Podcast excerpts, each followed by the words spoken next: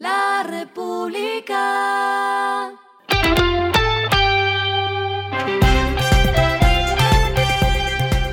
Al final de la jornada, esto es lo que debes saber sobre el comportamiento de los negocios, las finanzas y la economía. Las movidas de hoy fueron.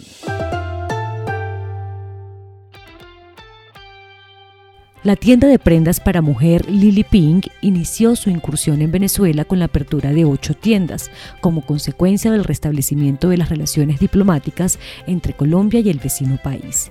El 11 de agosto se abrió la primera tienda y hay operando otros dos locales más en Caracas, donde se emplearon a 52 personas. Esperan generar 120 empleos más en 2023 para llegar a 192 al final del año.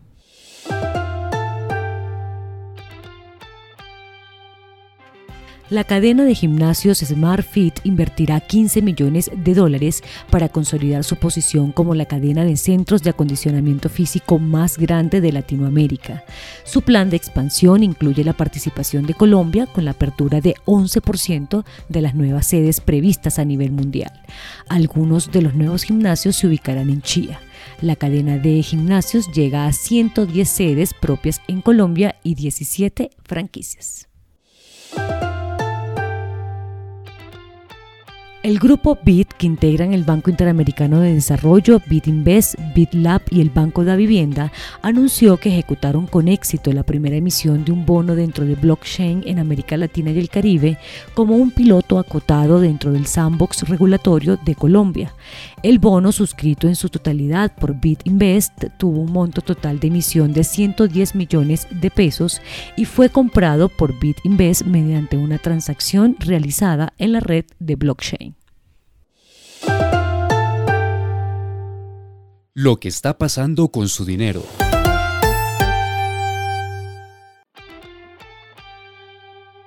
Cada vez es menor la cantidad de personas que van a una oficina bancaria en físico gracias a la tecnología y muestra de ello es el sondeo que realizó la República con las entidades que han liderado el boom de los neobancos en los últimos años.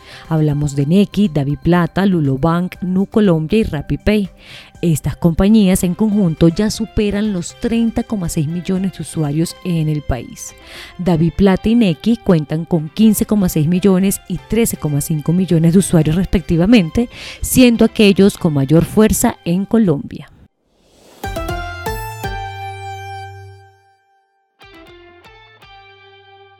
Los indicadores que debe tener en cuenta. El dólar cerró en 4.374,45 pesos, bajó 24,71 pesos.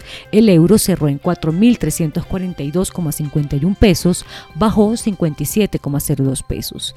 El petróleo se cotizó en 93,62 dólares el barril. La carga de café se vende a 2.408.000 pesos y en la bolsa se cotiza a 2,97 dólares. Lo clave en el día.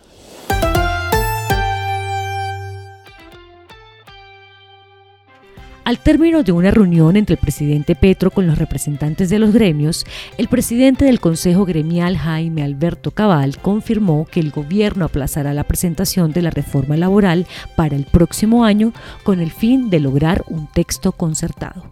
El primer mandatario dijo que utilizarán los próximos meses para un proceso de concertación laboral con la voz obrera y con la voz empresarial que estará liderado por la ministra de Trabajo Gloria Inés Ramírez. Aunque no hay nada nada confirmado, se han dado algunos indicios sobre lo que incluiría en la reforma laboral. Una de ellas es la reducción de la jornada diurna, que terminaría a las 6 de la tarde y no a las 9 de la noche como está actualmente, lo que cambiaría las reglas en lo que tiene que ver con el pago de recargos y horas extras. A esta hora en el mundo.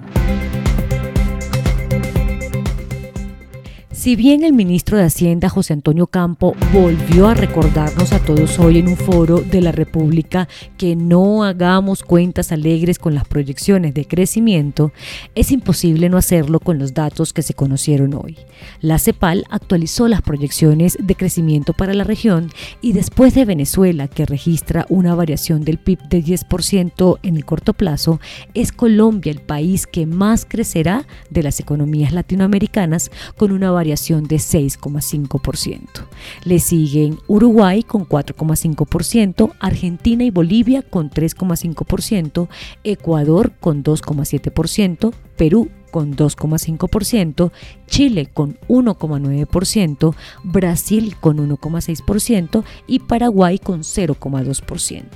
América Latina y el Caribe crecerán solo 2,7% este año.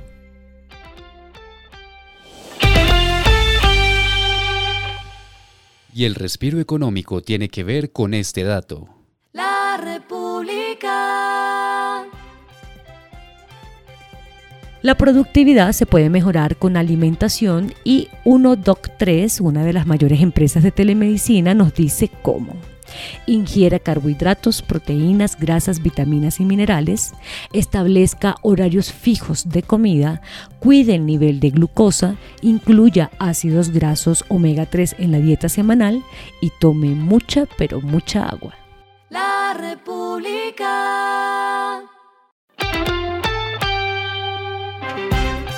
Y finalizamos con el editorial de mañana, Trancones o la nueva pandemia de salud pública.